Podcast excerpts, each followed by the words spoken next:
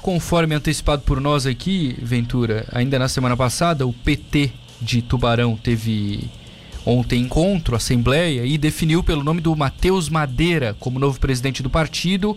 Nós temos outros nomes, claro, né, no PT ali na chapa, que daqui a pouco a gente vai nomear, mas o Matheus vira, portanto, o presidente do PT de Tubarão, junto com a Antônia Rodrigues Garcia da Rosa, Antônia, que era esposa do Claudemir, como vice-presidente. Matheus Madeira, presidente do PT, tudo bem? Bom dia. Bom dia, Matheus. Bom dia, Eduardo. A todos os ouvintes aí da Rádio Cidade. Obrigado aí pela, pela, pelo convite. Foi aclamação única? Tinha outra pessoa querendo ou não? Já estava meio que, que previsto que você seria o presidente, Matheus? É, Matheus, não foi exatamente assim uma eleição, né? A gente está no meio do mandato ali do, do que foi iniciado pelo Matusa, né? Mas o Matusa e outras pessoas manifestaram o interesse de renovar a executiva, né? Porque essa executiva foi montada antes da eleição de 2020, então ela cumpriu um ciclo para a eleição de 2020, a gente fez uma renovação. E aí foi, foi a, foi a candidatura única aí para substituir diante da, da, da renúncia aí do Matusa. A Antônia preferiu, foi a opção inicial era a Antônia para ser a vice-presidenta, mas ela optou por, também por não assumir, e aí a escolha se deu por aclamação, sim. Perfeito. E foram renovados outros, outros postos aí da executiva também. Aham. É, existe agora um, uma organização já sobre o que vai ser feito ao longo de 2022 ou aí essa projeção, essa logística vai para frente, Matheus? Não, a ideia inicial é começar a dialogar no âmbito da, das alianças que estão sendo formadas aí, né, para as eleições desse ano do tanto do ponto de vista nacional aí, que está um cenário um pouco menos definido com relação a alianças, quanto do ponto de vista estadual, que já tem um bloco aí de sete partidos sendo formados, né, para em torno aí de uma candidatura única de um bloco democrático, de um bloco de centro-esquerda, né? Então, a primeira missão é iniciar diálogo com, essas, com esses partidos, com esses grupos políticos, para a gente estabelecer uma linha de trabalho aí visando as disputas que vem por aí. Uhum. Ventura. Agora, Matheus, essa disputa desponta o teu nome como pré-candidato do partido em Tubarão. Como é que você se posiciona em relação a essa informação? Não, sou, sou pré-candidato a deputado estadual, né? Tô, tenho feito um trabalho nessa, nessa linha, foi uma escolha também coletiva. O partido lá em, no meio do ano passado decidiu que estabeleceria ao menos uma pré-candidatura, né? O optou-se por que essa candidatura fosse a deputado estadual por conta do quadro de candidaturas já estabelecidas de deputado federal, inclusive aqui na região. E essas discussões foram levando até chegar na minha indicação lá pelo final do ano passado. Então estou trabalhando também nessa frente de apresentar a, a região e principalmente para Tubarão uma alternativa de nome que não que represente um bloco político não ligado ao, ao presidente atual, né? Ao grupo político atualmente é, comanda o país. Tem vários candidatos aí estabelecidos com seu direito e de alguma maneira associados ao presidente Bolsonaro. E eu pretendo, e o PT Tubarão, através dessa minha candidatura, pretende apresentar uma alternativa a quem não concorda com essa linha. Dobra com alguém aqui da região, Matheus, para deputado federal ou é possível que seja um candidato de uma outra região aqui? Não, certamente vai ter é, um trabalho fechado com alguma candidatura local.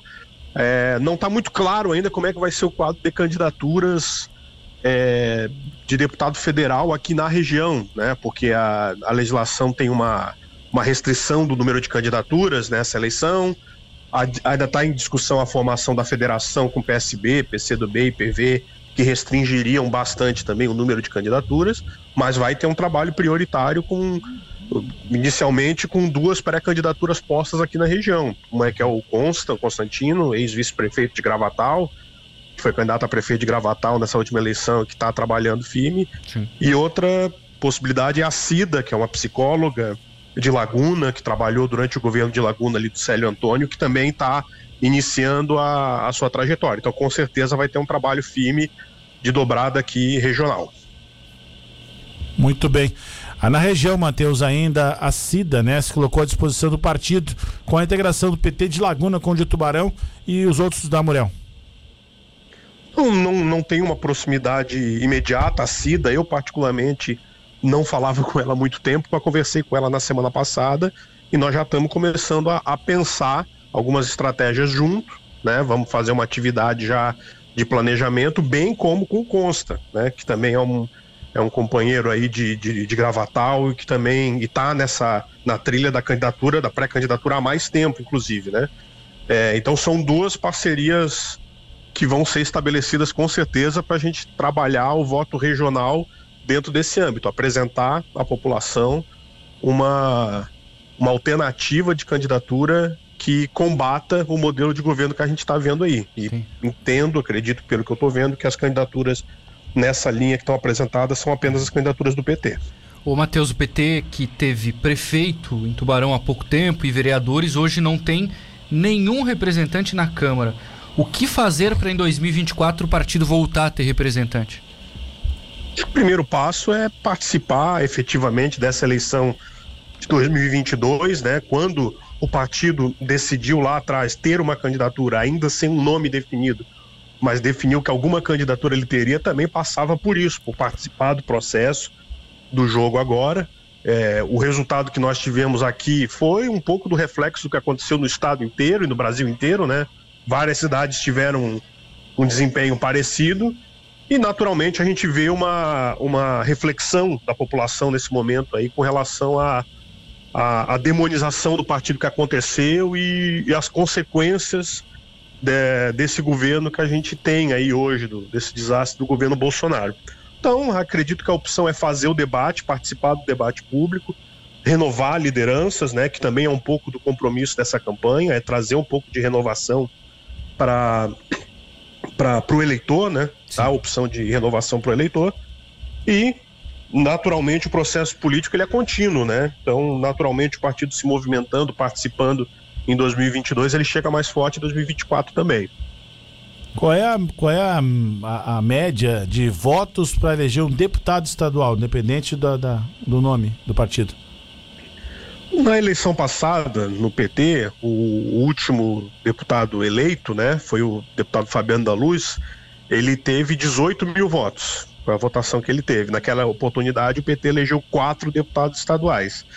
Existe um consenso aí de que essa bancada deve aumentar um pouco, né? O, o momento político ele é melhor que o de 2018. 2018 certamente foi a eleição mais difícil que o PT e que a esquerda como um todo passou. É, e a gente vê isso até pela, pela força da chapa que está sendo montada. Nós temos muitas lideranças estaduais e regionais se, se estabelecendo. Então existe uma expectativa de que essa linha de corte seja um pouco mais baixa pela perspectiva de eleger um pouco mais de deputados, né? Eleger cinco, seis, enfim, dependendo do que acontecer o resultado aí. Uhum. Então, talvez ali na linha de 14, 15 mil votos seja a linha de corte pelo que está sendo projetado, já que na eleição passada, uma eleição mais difícil, foi 18. Então, eu acho que é essa mais ou menos a ideia do que, do que pode ser uma linha de corte para a eleição. Para fechar, Matheus, você como presidente do partido torce para que aconteça o que na eleição estadual? Que o Décio Lima seja o candidato ou que de repente partido ofereça a cabeça de chapa para uma outra sigla, como de repente o PSB, com talvez Dário Berger ou até Jorge Bueira? O que, que você considera o melhor cenário? O melhor cenário é a manutenção desse grupo, né, que está sendo formado de sete partidos, é, em nome ainda não necessariamente de uma candidatura.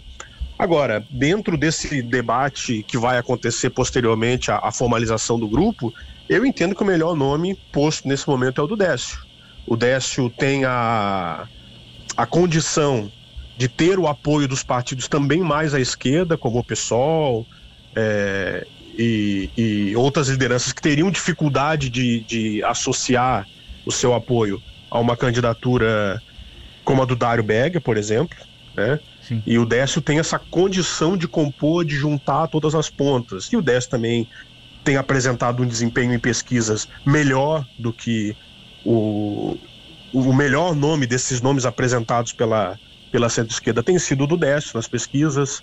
É, enfim, e o Décio também representa o partido de mais volume eleitoral e, e representativo, com mandatos e tal, dentro da, da, da composição.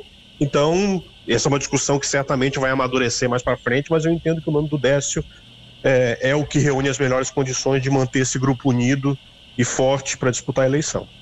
Perfeito. Matheus Madeira, presidente do PT de Tubarão, obrigado pela entrevista, boa semana, bom trabalho. Para todos nós, valeu Matheus, Eduardo, obrigado, bom dia.